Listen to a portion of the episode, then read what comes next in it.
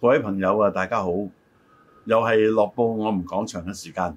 有我余榮讓同埋身邊鄭仲輝，係，宇啊晨你好，輝哥你好又啊！輝哥你講幾集咧？有關粵劇啊、粵曲啊各方面啊，咁啊有啲啊，啊有啲朋友啊都好有興趣嗯啊，咁啊誒回應翻啦。嗯咁亦都睇到喺嗰個收視率度都唔錯、啊！嗯咁啊，今集咧就輝哥想話講下大戲嘅棚啊。嗯，咁啊，大氣棚大氣喺澳棒門，啊，我哋見過好多㗎啦。因為嗯我哋土生土長，喺我哋童年嘅時代咧，幾乎真係喺澳門咧，嗯能夠搭到氣棚演戲嘅地方都見過，都幾多嘅，其咪啊實都算多嘅，咁細嘅地方，甚至一啲遊樂場都有大氣棚啊，喎。呢個叫做斯打口嗰度有啊好啦世界定大世啊大界，世界我唔記得啊，喺嗰個現時啊，誒葡京嗰個地方舊時係爛地，啊嗰度有試過有啦有試過係，咁啊香港我都去睇過一啲嘅，嗯佢都係搭成棚嘅。香港更加多嘅啊，香港咧因為咧即係每一個，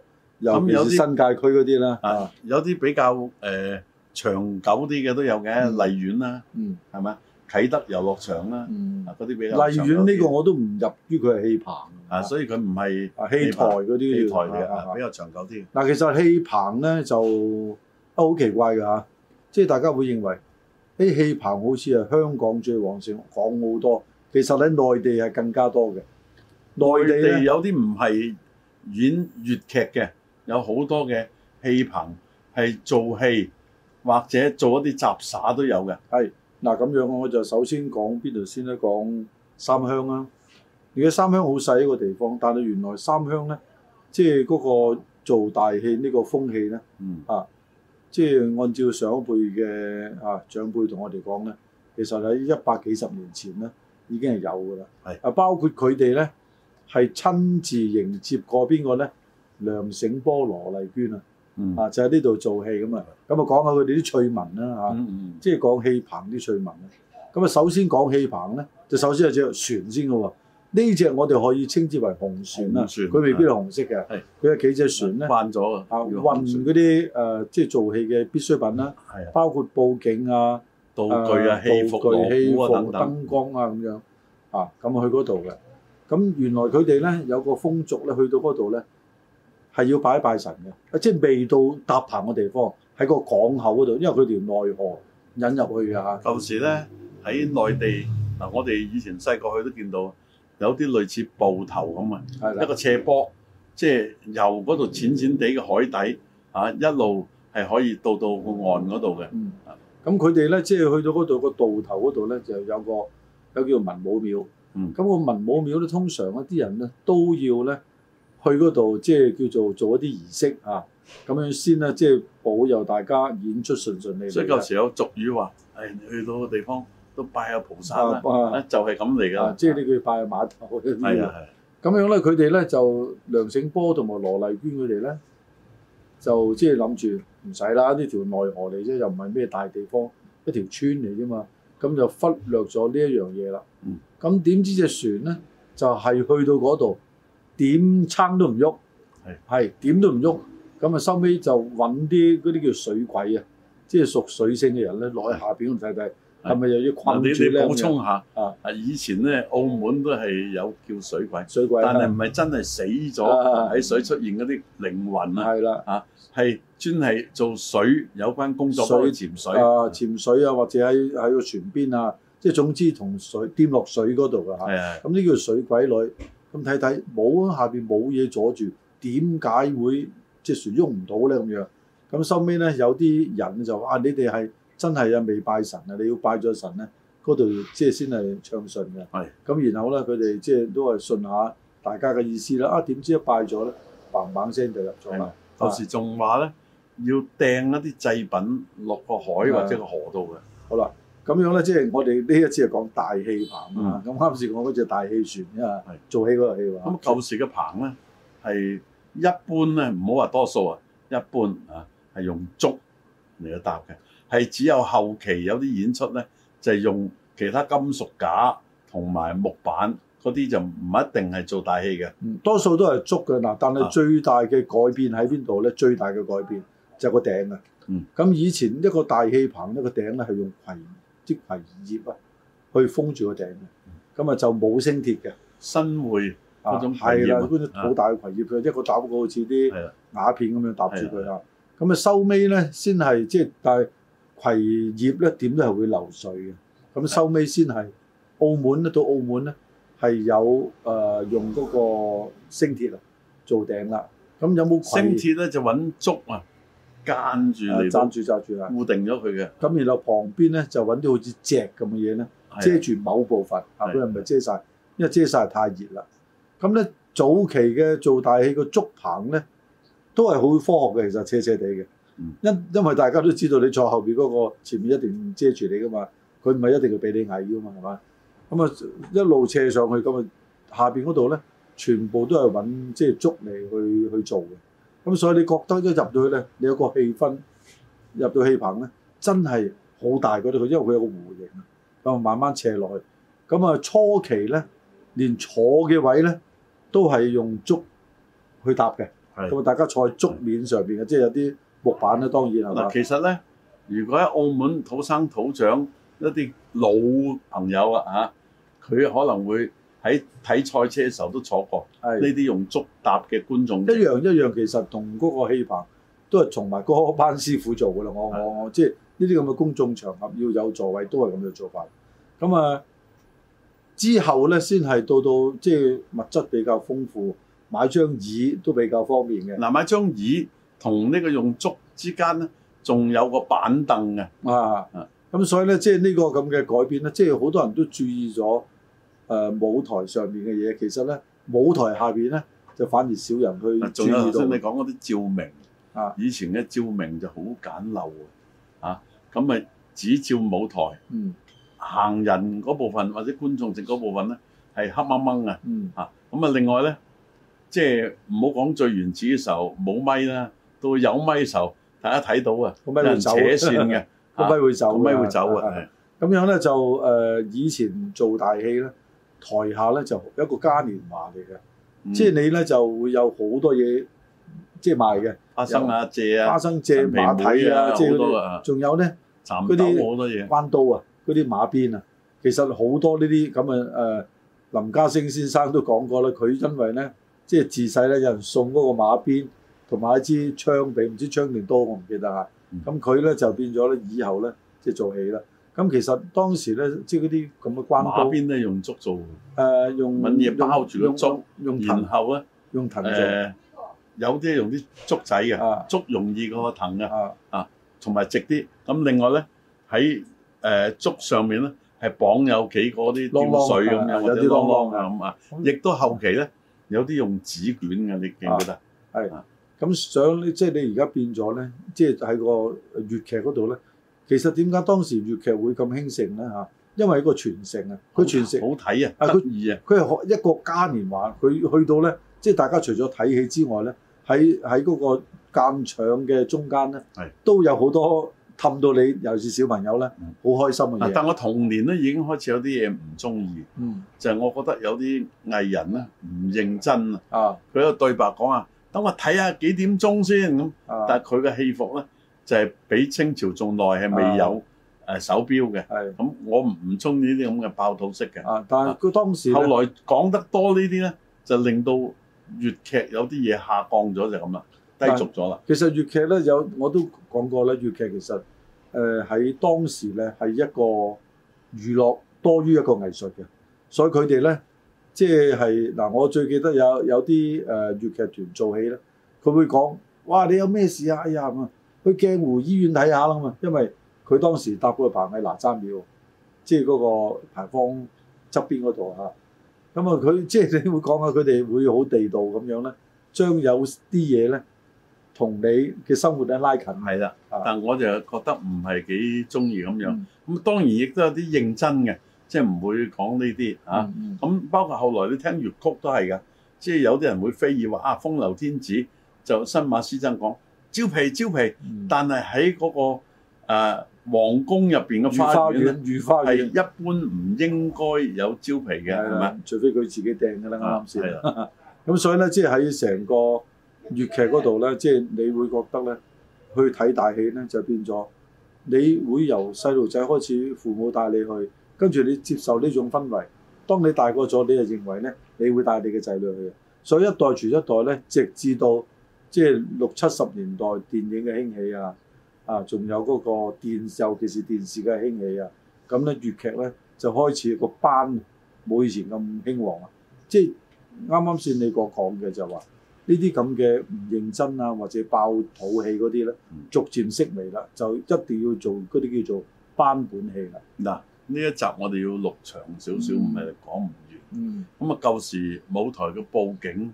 有啲係好簡單嘅，嗯咁啊，所以咧一幕到第二幕，由於個景可能完全唔同，有啲係講開室內，突然間去到郊外打嘅，所以又要換景。換景嘅期間咧，下邊啊賣嘢食走到亂晒龍噶咯嗯喎，係嘛？？咁啊，後來咧有啲唔同嘅劇團，佢係創作嗰啲換佈景，就參考咗人哋西方一啲演劇啊、音樂劇嗰種做法。嗯咁其實林家聲呢方面都有貢獻嘅。啊，仲有咧就以往咧曾經試過啊，好短時間啫，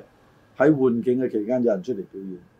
即係等個場面咧就唔好咁悶。啊咁、但係我自己個人咧，我就中意佢換景嗰種氣氛，即係你會有個期望，有個期待，一陣間會係點樣？有表演咧，就佢令到唔怕悶場，怕啲人走咗去啫。啊，但係咧就影響咗嗰套戲嘅個連連貫性貫性啦。啊，但係咧電影都有咁喎，嗯，舊時電影咧。因為太長可啦，能啊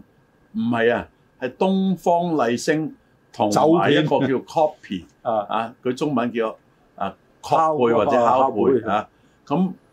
嗰個踩單車嘅未趕得切，或者佢跌咗喺度，咁啊另外嗰個地方等緊，佢係可能要着翻燈喺度啊，啊啊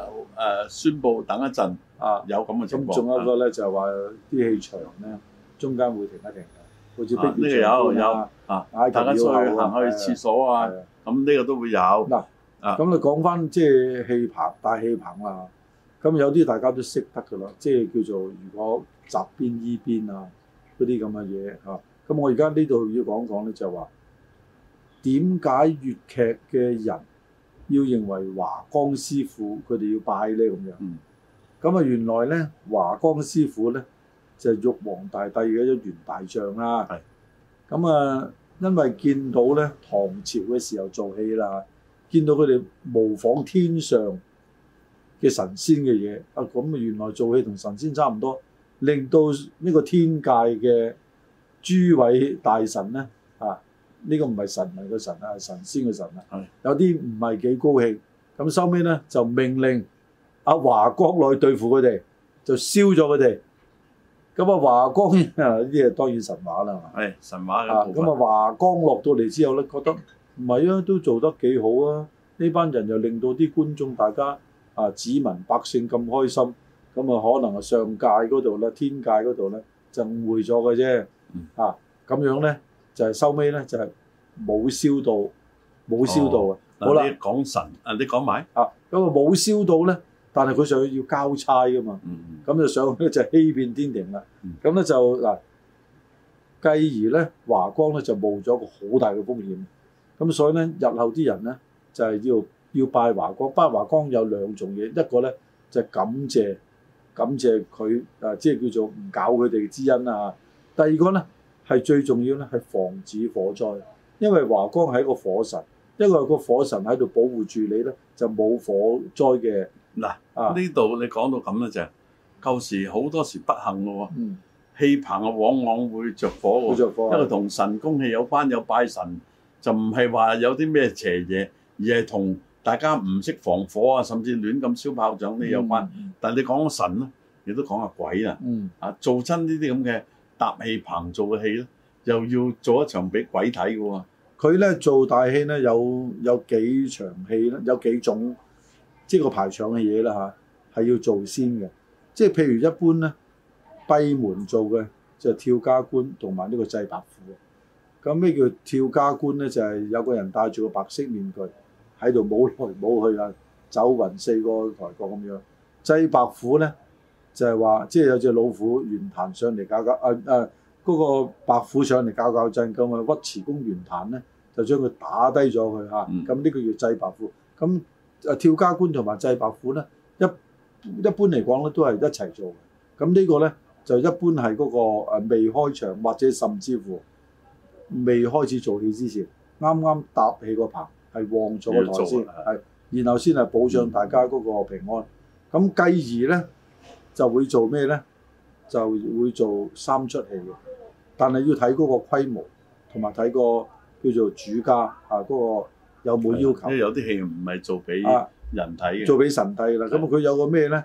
叫做香山大賀壽啦，嗯有個叫天機送子啦。係咁啊，以前啲尤其是針對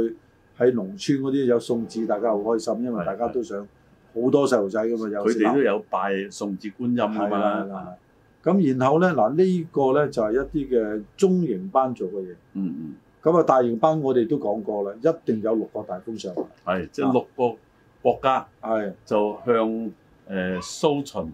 嚟到封上，係啊啦啊但係咁喎，你而家講有冇政治唔正確咯？啊六個咁啊係六個唔好理啦。其實呢個事實有。不過講翻實際咧，嗯舊底咧就好興講晒靴。嗯，其實晒靴咧就有一位老齡人咧，佢當年就未未係老嘅，嗯，佢表演不過佢未六老個，大風上佢未嘅老個名已經好老㗎坐車啊啊！佢未老個啊老個名已經好老嗱，坐車呢樣嘢咧，啊！即係要講公價，嗯唔係個個人輕易可以做得到啊！嗯要腰力啊、腿力啊，好多方面配合嘅。啊，其實呢個最關鍵係個技巧，啊因為阿四叔咧領次伯咧，到到上咗年紀啦嚇，即係其實我又係有幸，嗯，因為我當時都喺初鳳度即係啊趯過手下，嗯做過即係幾場啦。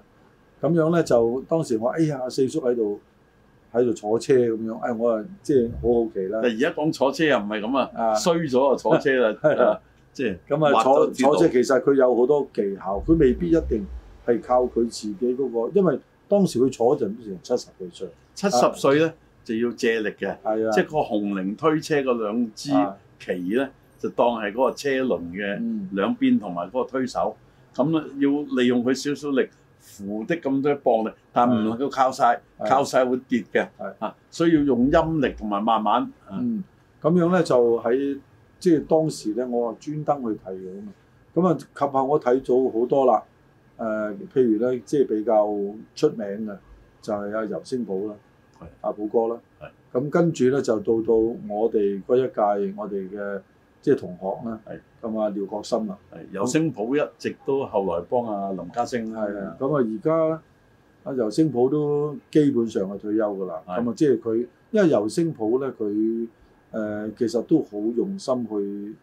粵劇嘅發展，嗯，因為佢專登咧係去學啊，即係佢點樣學法咧，就不得而知啦嚇。去學呢個京劇嘅開係面嘅係啊，戲嘅，我知。咁所以咧就，所以佢咧係誒，即係係石果僅存上一代，其實佢真係上上兩代添啦。但係其實佢對比阿四叔咧，佢又後生啲嘅咯後生好喎。多。啊咁啊，四叔咧，佢嗰種功架，你唔好話佢係誒認第一啦，當佢認第二，我諗都冇乜人認第一㗎啦，係嘛？嗯啊因為你坐車唔係做幾個動作，係、維持好耐㗎，嗯佢仲要送走阿、蘇秦係嘛？嗯咁啊，然後咧，即係又誒行翻轉頭睇下，嗯又趌翻起身啊，哇！嗰度其實佢好係多功公公孫顯啊，啊啊佢飾演嘅公孫顯。係咁樣咧就嗱講翻戲棚咧，戲棚同埋戲台咧係有唔同嘅，唔同喺邊度咧？誒、最重要係個地下，尤其是喺武場打關鬥嘅人咧，就佢哋一定係要試過晒呢、個嗰、個戲，架氣平整彈性嗯好多啊係方最面，重要係彈性同埋會唔會棘腳啊？因係為佢有機會棘腳嘅，係啊，咁所以咧，即係佢哋咧，因為舊時咧擺喺地下嗰啲係木板嚟嘅。嗯，最慘咧就有唔平，甚至有釘啦，就不得了翹起啊嚇啦。。所以一定要 check 過啊晒。咁所以佢哋咧，即係叫做，哎搭下台板先。咁其實咧，就 check check 個台咧，有冇有冇誒誒啱啱講嘅情況啊，甩咗釘啊，趌起啊，甚至乎咧，即係有個節目咧曾經講過，佢話有個窿喺度，嗰、嗰個、嗯嗰、個文武生出嚟一踩踩，再落個窿嗰度，死啦！係只腳咧有排都掹唔到出嚟。係啊啊，呢啲唔係講笑，係真嘅喎。咁、嗯所以佢哋咧，誒嗰張地毯嚇，即係其實地毯咧嗯就係、一般係外誒、呃外省人講地氈係，其實我哋講嘅地氈，啊，地但係氈全部嘅戲行咧都係講地毯，啊因為佢用咗呢個音啊嘛，啊，因為佢點解咧啊？佢哋叫咧係叫做坦子宮啊，就唔係尖子宮，嗯所以佢哋咧因為呢個坦子宮咧啊，地毯上面個功夫，即係譬如喺個地下嘅動作啊，諸如此類，呢叫坦子宮咧。嗯所以呢個地毯，不論廣東人也好咩都好啦，接受咗呢啊個講法，呢個等叫於地毯啦廣。東人講，哎呀 call out 嘢咁啊，咁呢個都係啊本來係官話嚟嘅。嗯咁啊，今集咧，阿輝哥講咧，令 到大家咧到喉唔到肺。係有有機會機會再講啊好唔好？嗯，多謝輝哥。再